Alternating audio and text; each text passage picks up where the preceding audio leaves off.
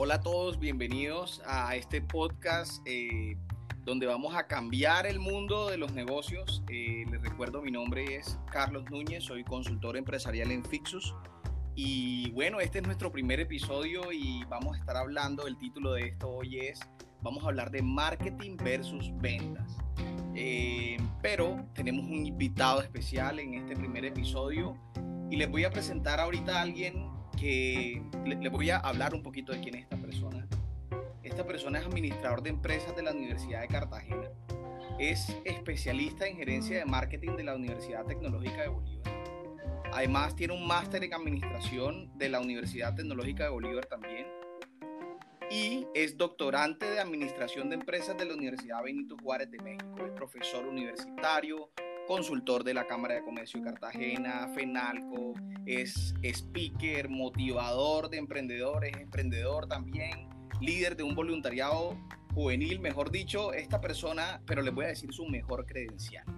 Su mejor credencial es que es una persona con un gran corazón, una vocación de servicio impresionante, una energía de un joven de 15 años con valor de, de fútbol nuevo y eso del mundial eh, y sobre todo una sonrisa que quienes lo conocen podrán decir esto es imborrable.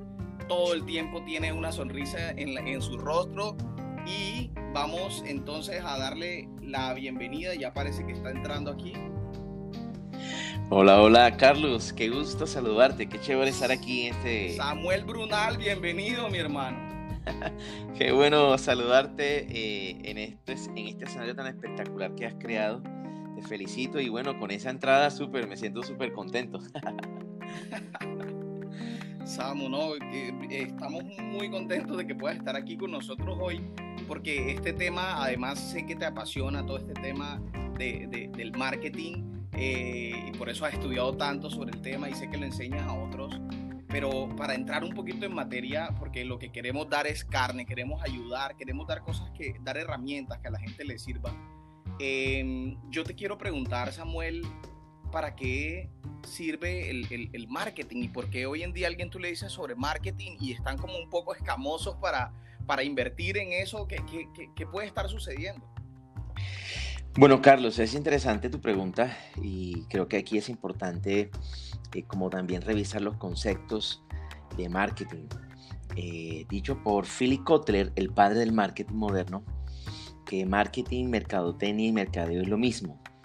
Hay una, hay una, eh, hay una cierta tendencia y ahora con la pandemia mega tendencia a llamarle marketing a todas esas estrategias digitales o de publicidad eh, llámese eh, SEO, eh, lo orgánico, llámese SM, SMO, SMM.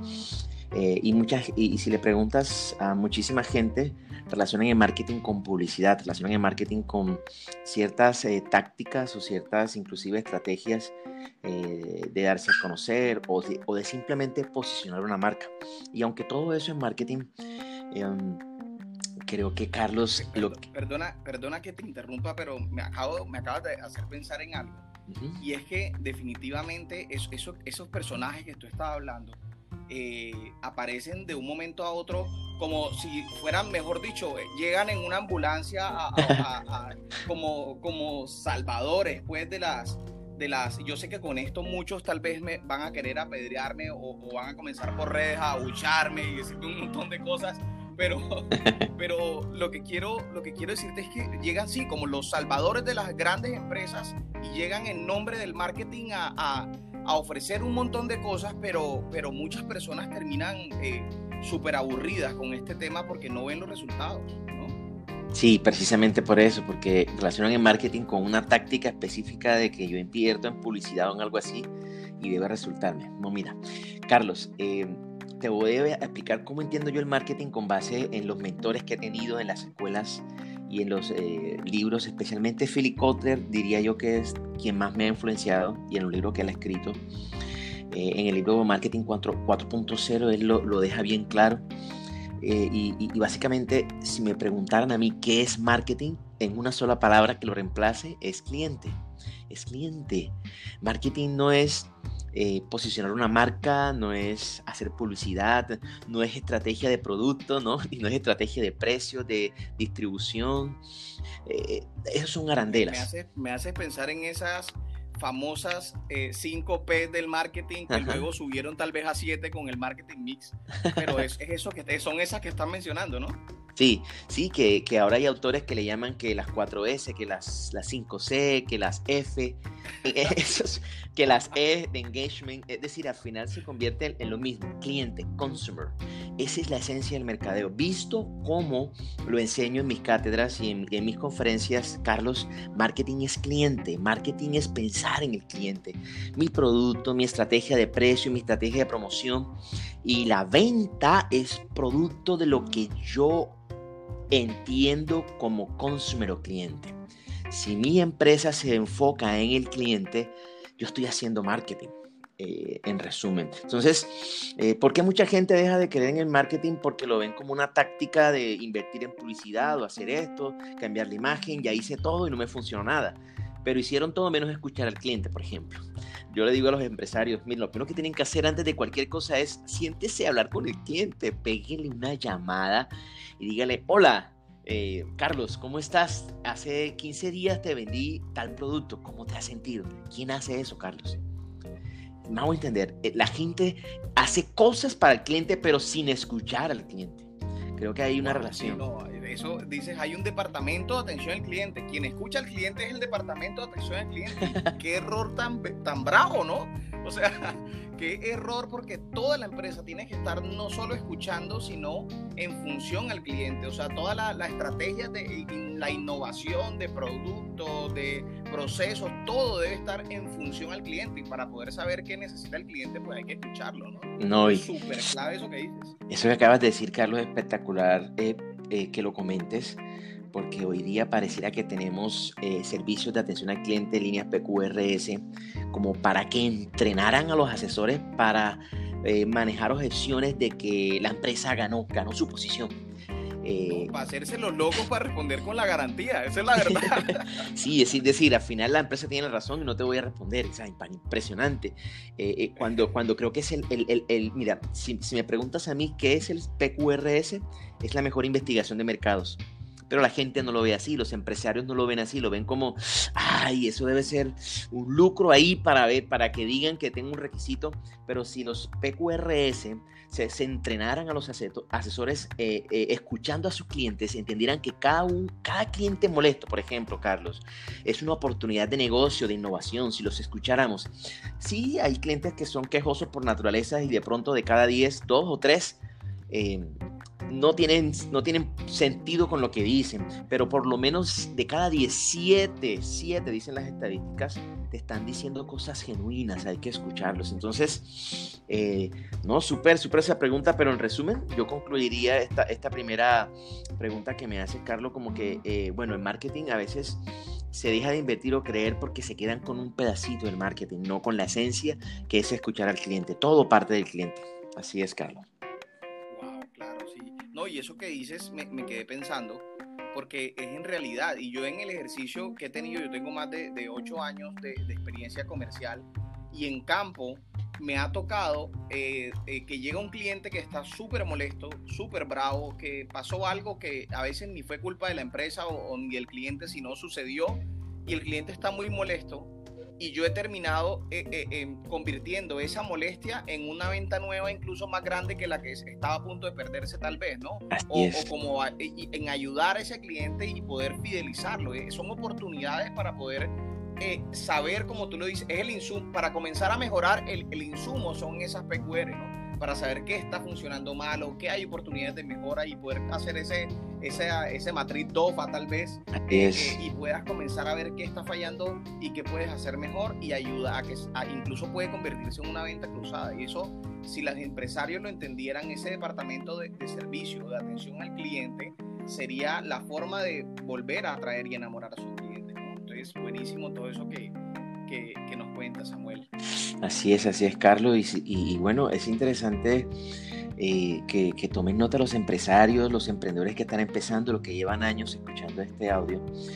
eh, porque precisamente eso es lo que creo que están fallando las empresas, se quedan con, con las arandelas y pierden en esencia el cliente. Al final de cuentas, toda queja es una petición genuina y una petición se hace a quien tú de una otra manera quieres seguir con una relación con esa persona.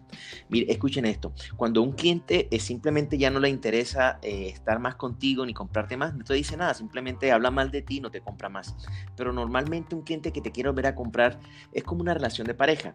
Se eh, llega a, tu, a tu línea de, de, atención al cliente o a tu, a tu página web de atención al cliente es porque genuinamente te está diciendo, hey, quiero seguir comprándote, corrige esto, corrige esto, cambia esto, me dijiste esto y no me lo estás haciendo. Eh, creo que es una excelente oportunidad que se está perdiendo. Entonces, súper, Carlos, excelente, excelente este tema, me encanta hablar de, de estos temas. Claro que sí, Samuel. Y ahora voy a hacerte una, una pregunta que que tú y yo en algunas oportunidades lo hemos, lo hemos conversado y, ha sido interesante saber cómo pues simplemente eh, debatimos un poco, pero, pero bueno, en esta oportunidad no, no quiero que, que, empecemos a, a, a, practicar boxeo juntos, sino que, eh, que, que, ayudemos a, la gente a llegar a, un punto y, y que en realidad les ayude a aclarar y despejar, porque creo que esto es un problema dentro de las empresas y te lo voy a preguntar de la siguiente manera. Para ti, ¿qué es más importante, el marketing o las ventas? ¿Cómo puedo tener más resultados? ¿En qué me enfoco? ¿A qué le doy más fuerza, al marketing o a las ventas? Porque yo creo que estos dos departamentos en muchas empresas comienzan a, tener unas luchas muy fuertes por, por, ver quién es el que tiene mayor resultados o quién es el que, el que manda la parada en, esas cifras. ¿Qué, ¿Qué, opinas tú? es, eh, es interesante tu pregunta porque eh, depende a quién se lo preguntes o cuál es el ángulo que se vea. Si le preguntas a un empresario que... Una buena forma de salirse, pero dale. si le preguntas a un empresario que todos los días depende de esa venta para mantenerse, pues es más importante la venta. Eh, si, si le preguntas a alguien que quiere tener un desarrollo sostenido en el mercado, que quiere realmente tener crecimiento y no solo una vaca lechera.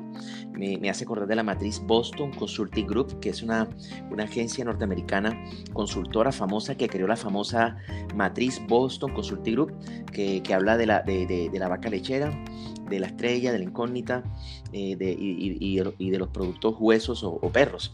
Eh, y, y, muchas personas lo que quieren tener es una vaca lechera, es decir, poco crecimiento, pero que se venda mucho. Entonces, desde ese punto de vista, para ese, ese, ese negocio que tiene, mira, te voy a hablar en, en, en, palabras en, en, asesoría con, en las empresas, eh, las pymes en Cartagena y en la costa y en Colombia.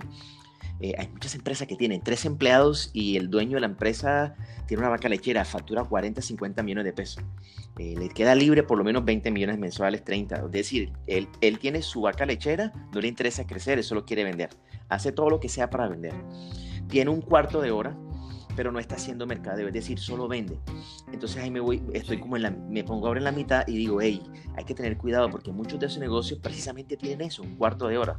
Posiblemente tienen un producto vendedor que en la ciudad o en la región no se consiga fácilmente y por eso van de él. Posiblemente eh, todavía no, no hay una tecnología que reemplace lo que él vende y están aprovechando un momento. Pero cuando nosotros pensamos en marketing, volviendo a lo que dije eh, hace unos... A mí, me, a mí me encanta porque tú mezclas ahí todo. ¿eh? Ahí, ahí, ahí me, me, llevaste de una vez a las cinco fuerzas de corte. Ah, sí. sí, sí, cuando ya tú miras el mercado, todo, todo, todo lo que pasa, eh, mirando... el, mismo mercado y todas las, las, las, confluentes de las variables que tú no puedes controlar como las políticas de un gobierno, como las políticas económicas, como las decisiones de compra de un consumidor. Esas son variables no controlables. Entonces tú no puedes pensar solo en vender, tú tienes que pensar, volvemos a la estrategia de la matriz Boston Consulting Group y tienes que, que crecer también un poco y para crecer necesitas estudiar todo el tiempo el mercado, necesitas para poder innovar. Así es, porque la innovación, ¿dónde viene? La innovación no viene de alguien que está en su cuarto y dice, se me ocurre hacer esto, ¿no? Viene de lo que ve el, mercado. Ahora, y conocer a su cliente. Así es. Ahora, alguien dirá, pero bueno, Steve Jobs no, no, no se ponía a hacer encuestas en la calle. Eh, este señor Henry Ford, cuando creó el primer móvil de tracción fosilizada, se escucha diferente. ¿ah? le, preguntaron, Henry, ¿cómo hiciste? o sea, ¿quién te dio esa idea? Le preguntaste a las personas cómo querían transportar transportarse. Él dijo, no, mira, si yo le hubiese preguntado a la gente cómo querían transportarse, en su mente hubiesen pensado en un caballo con más fuerza, en, un, en, en, una tecnología que su mente estaba limitada a pensar yo cambié toda una estructura. Eh, eh, utilicé esta combustión de fósiles, combustión de fósiles, con, él tomó también unas investigaciones de otros que ya habían empezado antes que él, lo que hizo fue hacerlo en masa en Estados Unidos y creó, y así le pasó a Steve Jobs. Steve Jobs cuando creó la tablet, eh, lo digital, o sea, no sé si muchos estarán de acuerdo, pero eh, bueno, la, la, historia dice que la tablet... También te van a buchar en red, ¿no? Cualquier cosa, ahorita nos das tu cuenta para que puedan escribir. sí, claro. Eh, Carlos, sí. aprovecho, arroba Samuel Brunal, ¿no? Eso. encuentran en Facebook, Instagram, Twitter y LinkedIn como arroba Samuel Brunal. La primera tablet la creó Steve Jobs. Steve Jobs en el 2006. y ahí empezó la tecnología digital él dijo que él, eh, quería crear una tecnología que la pudiera manejar un niño de un año y efectivamente así era. Y así fue y así lo logró. Eh, para mí esos son dos como excepciones eh, y por ahí va también lo mismo Elon Musk y mucha gente que, se ha, que ha roto esquemas y de pronto no es que se pongan a hacer una investigación de mercado, sino que ellos observan miran lo que hay y lo complementan y sacan un producto ganador. Esa, esa, esa combinación es poderosa, Carlos. En ese sentido, cuando... y, mira, y, mira, y mira que al principio cuando la gente pensó en emprendimiento, se comenzó a hablar de un emprendimiento que era algo completamente nuevo que no existe en el mercado, pero poco a poco se han ido dando cuenta que ese no es el real concepto de emprendimiento, sino mira que no está funcionando del todo bien o mira que tú puedes mejorar y eso también es emprendimiento, ¿no? Puedes sacar un emprendimiento a partir de algo que ya está creado, pero tú pero tiene algunas falencias y tú puedes eh, mejorar. Excelente, y si es un océano azul mejor. Eh, no te metas donde están los demás tiburones. Me encanta que estás metiendo en el mar rojo de los tiburones.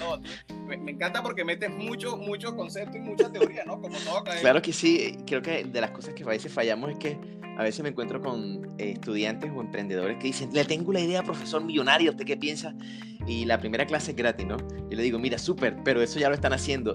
Ay, profe, nadie me dijo, sí, porque la primera cosa que hay que hacer es hacer un sondeo que está pasando en el mundo, hacer una, una gestión documental, hacer una, un mapeo, un rastreo de lo que está pasando en el mundo para innovar, para precisamente hacer algo. Y, y más, si nadie lo está haciendo, se convierte en un océano azul. O lo contrario, sacan un negocio que todo el mundo está haciendo. Entonces lo que pasa es que el poquito de carne se lo compiten los tirones ahí. Entonces, bueno, para cerrar la primera pregunta, la segunda, perdón, Carlos. por precio. Imagínate, cruel, ahí perdemos todos.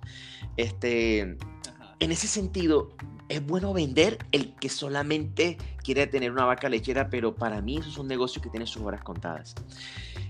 Es más, voy a utilizar un académico, el mismo académico que para mí es un referente, que es Philip Kotler. Él dijo hace aproximadamente siete años, en una de sus conferencias, que durante los próximos 15 años, ya quedan como 5 o 7 años desde que lo dijo, no existiría empresa mala. ¡Wow! Eso me, me impresionó porque ¿qué es una empresa mala? Una empresa mala es una empresa que solo quiere vender. no sé si estarán de acuerdo conmigo, pero ese, ese empresario que solo quiere vender, o sea, no le interesa al cliente, quiere vender, es decir, compra un producto si es comercializado y lo vende a un market porque en ese momento el mercado lo necesita. Fabrica un producto porque lo necesita. Pero el, el, el buen estratega a esas empresas les va a llegar un meteorito y los va a extinguir. Y a algunos les pasó eso con la pandemia porque no se prepararon con lo el tema digital. Pero ya para concluir. Claro, ¿no? Y, y todos esos que tú decías que tienen la vaca lechera, resulta que no llegó la gente a comprar leche porque no, podía, no podían salir de su casa a ir a comprar la leche. Y chao, murieron en la pandemia. Sí, sí, sí, sí. Mientras muchos de los restaurantes que yo estaba asesorando en antes, durante y, ahora en medio de esta pandemia, eh, ya saliendo un poco, un poco más que antes, eh, me encontré con restaurantes que quebraron y otros que están vendiendo más, vendiendo hasta tres veces más con el menos del 50% de lo que gastaban antes. Eh, es, Pero porque hicieron lo que tú estás diciendo, así es. se prepararon y comenzaron a trabajar. Así es. Ahora, mira lo que te voy a decir. Para concluir la segunda pregunta, si me pones a escoger a mí, eso es mi punto de vista posiblemente subjetivo, yo me quedo con marketing. ¿Por qué? Porque el marketing, si se hace bien, trae ventas. Pero la venta aunque le hagas bien, no necesariamente te va a mantener. Entonces, eh, el marketing te lleva a vender. La venta sola, solo la venta como tal, solo pensando y dicho la venta como lo acabo de decir. Tengo un producto porque un mercado lo necesita, me quedo un margen, gané. Así, eso no, no, no termina siendo redituable, no se mantiene en el mercado. Eso es lo que te puedo decir de la segunda pregunta, campeón. Yo me quedaría y me casaría con el marketing porque un buen marketing trae ventas. La venta sola es, es cortoplacista y a veces se enfoca solo en la meta, ¿no? En el día a día, en el mes a mes, cuánto vendía, hay que mantenerse. Y lo que tenemos son empresas que subsisten, que, que, que tienen solo para, voy a decir una palabra cruda, para alimentar al empresario y para que él se mantenga, pero no se está pensando en crecimiento, desarrollo, estrategia, innovación, que es lo, lo que tú mucho has hablado en tus artículos fixos, eh, Carlos, súper, excelente. Yo, yo, te quiero, yo te quiero proponer algo porque yo, yo creo que, que eh, eh, estos manes de marketing y ventas son, son familia, o sea, esta gente son, son hermanos o, o primos máximos y tienen, como son parte de la misma familia, así discutan, tienen que ponerse de acuerdo y llegar a un, a un, a un acuerdo porque van a volverse a ver en la próxima reunión familiar. Entonces, en, en, ese orden de ideas, yo, lo que yo pienso con esto, eh, Samu, es que, que, la venta, o sea, se necesita un, un ejercicio de cierre de ventas. Claro para que se pueda hacer ese cierre de la venta, es necesario hacer un buen marketing, como tú me lo dices, pero sí necesitamos a esa persona que esté con las cifras en la cabeza, haciendo seguimiento, e impresionando al cierre cuando la gente ya esté preparada para el cierre, ¿no? Porque también eh, eh, yo, yo, yo, estoy de acuerdo que un vendedor se puede tirar toda la relación con un cliente. Sí. ¿no? Porque ofrece y quiere cerrar y presionar la, el cierre de la venta en el momento no oportuno. Entonces, si tú haces muy bien el proceso y, y, identificas cuál es el momento exacto para ya hacer el cierre de la venta, tú necesitas tanto a la persona de ventas como a la, al equipo de marketing. Entonces, eh, yo, yo, te quiero proponer que, que, lo pongamos en una balanza 50-50 porque para mí es muy importante las ventas, pero así como tú no lo dices, el, eh, no presentando el, el marketing y, y, mucho menos solo el digital como el gran salvador, sino que juntos, equipos, son superhéroes, pero tienen que ir de la mano para poder ver esos resultados, esa, es, eso, esos incrementos en las cifras que necesitan y que esas áreas trabajen articuladamente entre sí y engranadas con el resto de la empresa porque de nada sirve un marketing, un departamento comercial que no sepa hacia dónde va la compañía. Así es, así es. Y, y bueno, eh, eh, algunas de esas cosas que dijiste, Carlos, tiene que ver con la organización estructural en algunas empresas donde el departamento de marketing lo separan de ventas. Eso históricamente ha estado separado y unido hasta por autores y por empresas a nivel nacional eh, eh internacional. Hoy día dicen los expertos que eso, eso se integró. Porque, por ejemplo, una buena estrategia de mercadeo está integrada con la de publicidad, con la de comunicación, con la, con la comunicación 360, con la hiperconectividad, con la eh, eh, eh, ah, el, punto de vista logístico en la entrega digamos, hoy se está manejando lo que se llama el marketing 360, donde yo pago en cualquier lugar, retiro en cualquier lugar, compro en cualquier lugar, eh, y así deben ser las compañías hoy día. En ese sentido, hoy día eso se ha integrado y estoy totalmente de acuerdo contigo. Creo que las ventas y el marketing, más que nunca, señores empresarios, deben estar unidos, no deben estar peleados, deben estar totalmente integrados porque una cosa lleva a la otra.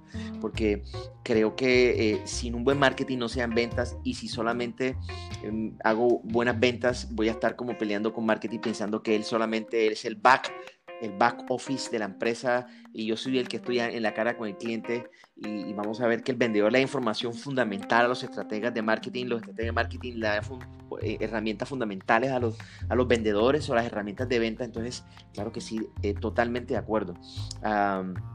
Bueno, ustedes, ustedes disculpen Entonces, que mencione. Eh, te pido que, que, me... que, estrechemos la mano en señal de que estamos de acuerdo en que son del Así mismo es. equipo. Sí, perfecto. Iba a decirte, Carlos, que, y, y perdone que mencioné otra vez a Félix Kotler, pero lo he leído mucho, y él lo dice de la siguiente manera. Hoy día los gerentes eh, deben trabajar. Eh, si es una empresa muy grande, creo que eh, debe trabajar eh, con un gerente que se dedique a, a, gerenciar esa, ese día a día, esas métricas, porque las ventas hay que medirse, hay que hacer una gestión de métricas de venta, de vendedores, de cifras, de zonas, dependiendo de la naturaleza de la empresa. Pero también debe haber otro que se encargue de prospectar, de mirar el mercado, analizar. si es una empresa mediana, él mismo puede hacer las dos áreas. Es decir, todo gerente comercial, todo gerente de empresa debe trabajar todo el tiempo en las dos áreas. Vender, métricas, gestión y, y, prospectar De hecho, ahora que mencionas la, prospección, eh, voy a ver si hago un, otro episodio más adelante sobre prospección, porque eso, los empresarios van a, mira, ahorita la pandemia se va, eh, digamos que se vacuna todo el mundo y entonces eh, comienza la gente a salir, las empresas van a dejar de tener ayudas del gobierno y se van a ver más apretados y se van a dar cuenta muchos que los, em, la, los, la cantidad de clientes que tenían se van a reducir de pronto a la mitad, algo así. Y luego, entonces, ¿cómo van a hacer ellos? O sea, ¿cómo van a hacer si sus ventas, las ventas que hacen ahora mismo se reducen a la mitad? La única solución es prospectando más. Y las empresas necesitan aprender a prospectar más ahora que nunca, porque la forma en que las empresas van a, dar el brinco de esto que está sucediendo es aprendiendo a prospectar y aprendiendo a comunicar bien sus valores, su, identidad, su propósito como compañía, más allá de ganar dinero y, y poder enamorar a la gente así de su es, marca. Así es. Excelente, qué bueno. Bueno, vamos, vamos, vamos ya con la, la, última, la última pregunta que te tengo en esta y vamos a, a, comenzar a aprender motores ya para pasar a la última. Y entonces sería la, la, siguiente, Samu. Yo, yo te pregunto, entonces ya nos dijiste que tú te casas con el marketing, aunque ya estamos de acuerdo en que marketing y ventas tienen que ser el mismo equipo. Pero pero entonces yo lo que necesito es un buen marketing y una buena persona que me cierre los negocios y listo. Eso, eso es lo único que necesito en mi empresa y con eso se me explotan los resultados. Eh, eh, yo creo que estamos acostumbrados, Carlos, a, a, ser eh, dicotómicos, o esto o esto. es la suma de todo, campeón, y no, no es así. con, eso, nos, con eso nos podemos estrellar pensando que si tengo un buen marketing y tengo buenos vendedores, ya es la suma de todo, la suma de todo. Eh, yo creo que es importante que eh, un empresario, un emprendedor, eh, para él, para su equipo, siempre se estén capacitando, siempre, siempre. la comparación entre los países desarrollados e industrializados, la media de lectura es de aproximadamente 20, 25 libros al año. En Colombia, la lectura de libros está aproximadamente en un libro máximo dos por año. Entonces, creo que, que, como cultura aprender más, capacitar más a los empleados, prepararnos más, porque hay tanto por aprender, hay tanto por, por conocer. Y, bueno, es la suma de eso que acabas de decir, pero también muchas otras variables, Carlos, porque, repito, visto el marketing como, pero voy a poner así, voy a ir bien atrás. Cuando me hacen la pregunta millonaria, Carlos, no sé si alguna vez te la han hecho, Carlos, ¿cuál es el negocio que está dando plata ahora?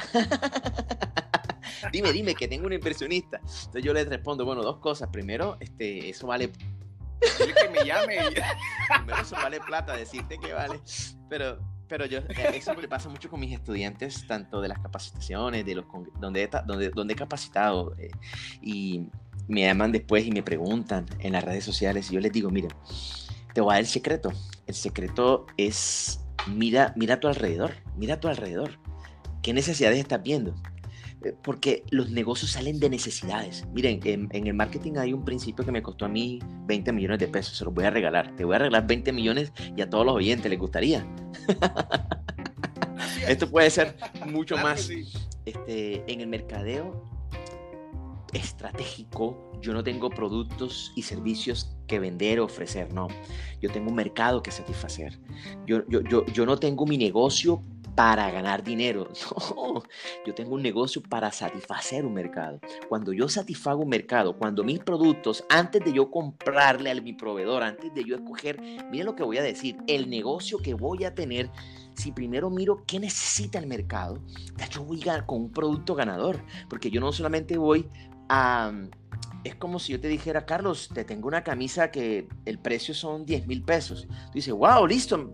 Y cuando tú dices, no, pero Samuel, esto no, esto no me sirve. Entonces, no es, no es la relación precios. Carlos, yo te entrego el, producto más rápido que nadie, distribución. Sí, pero no, pero llegó quebrado. No sirve. Eh, yo te tengo el producto más innovador. Sí, pero no funciona. Es decir, al final de cuentas no es una, dos o tres cosas, tengo la varita mágica que te va a hacer vender. Es más, el vendedor y el asesor que les venda así, ya empiecen a sospechar. Eh, es, la suma de todo. llega no, como el super vendedor del año, ¿no? El, Salvador. Yo llegué a salvar de tu empresa. Eh, eh, llegan dos tipos, el marketing o el vendedor, ¿no? llegan como Yo tengo el secreto para que tu empresa triunfe. No, no, no. no.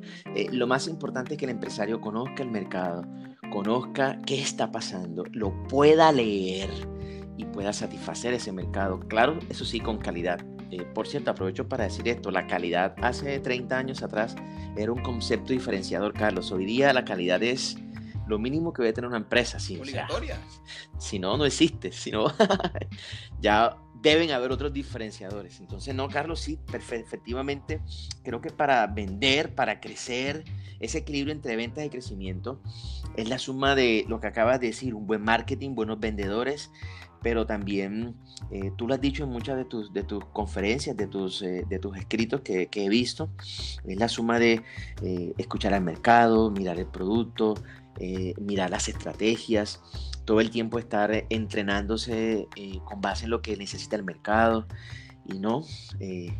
fantástico, qué chévere y ojalá estos consejos y estas, esta conversación le pueda servir a más de un empresario que, y emprendedor que tiene deseo de triunfar y quiero animarlos creo que para mí los empresarios, Carlos, son los héroes de este país. Son los héroes de este país porque generan empleo, impulsan la economía, no se limitan, eh, avanzan, innovan y, el empresario colombiano es muy innovador, es muy berraco. Eh, y bueno, te felicito, Carlos, por, por este escenario, por invitarme, por esta oportunidad maravillosa, de verdad que sí. Y sigue adelante y espero que este este escenario pues eh, y este espacio te crezca y tenga mucho más gente que pueda compartir. Bueno, no, yo con que uno, uno de los tips o una de las recomendaciones que aquí hemos dado, tú nos dijiste una que costó 20 millones de pesos, eh, eh, sea útil para alguien y la pueda aplicar, lo importante es que salgan de aquí a aplicar lo que han aprendido. ahí es donde, donde van a ver la diferencia en, sus negocios y en su vida profesional o en sus empresas, ¿no? Yo quería, ya, para cerrar, también complementar algo de lo que estábamos hablando ahorita, y es que yo llevo haciendo un ejercicio desde hace tal vez más de seis años, y es buscando a medida, como tú dices, lo que ves a, diario alrededor, yo siempre estoy buscando necesidades, y siempre ahora, como ya llevo más de, de, seis años entrenándome, ya, ya comencé a ver mm. oportunidades de negocio ya veo oportunidades de negocio ah, en, muchas partes. De hecho, tengo algunas allí. Si alguien necesita y quiere emprender, eh, nos, puede escribirme. Nos encuentra como arroba fixus.com y, y, yo le, y yo le regalo algunas si veo que le, que le aplica. Eh, pero, pero de hecho hay podcast. Hay un podcast que escucho que regalan, mm. regalan ideas de negocio. Porque sabes que es importante, eh, Samuel, no no es solo tener una idea, sino poder eh, tener los recursos para ejecutarla, el poder conocer el mercado lo suficiente para ejecutarla eh, y tener ese, esa pasión por eso para poder llevarla a cabo. Entonces, solo la idea de negocio no es suficiente, pero cuando yo miro alrededor, como nos dices tú, yo comienzo a ver oportunidades de negocio cuando me enfoco en las necesidades que están a mi alrededor. Y es, y es importantísimo porque eh, lo que tú dices, eh, hay que ayudar a los mercados, hay que ayudar a las personas y debe haber un propósito más allá del dinero, como lo decía ahorita. Y, y, es clave para poder ver, ver el mercado y ver las necesidades de los clientes y poder innovar, poder tener esa innovación. Eh, hay, hay, un manual de, de, Oslo, de, de, la OCDE, que ellos miran todo el tema de, de, los mercados a nivel mundial y ellos definen que hay cuatro líneas de innovación, producto, procesos, organización y marketing.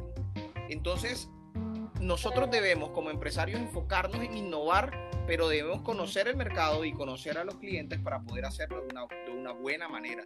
Y para poder dedicarnos nosotros a innovar, necesitamos formar un equipo para que se vaya encargando del resto de cosas de la compañía y nosotros poder enfocar nuestra atención y nuestro tiempo en la innovación y en, ir a, escuchar al cliente. El gerente de las empresas tiene que estar reuniéndose los clientes, pero no para venderles, sino para escucharlos. ¿Qué, opinas de Ay, Carlos, tú siempre sacándome, eh, eh, ¿cómo es? Me da, dándome parla, a mí que me encanta responder.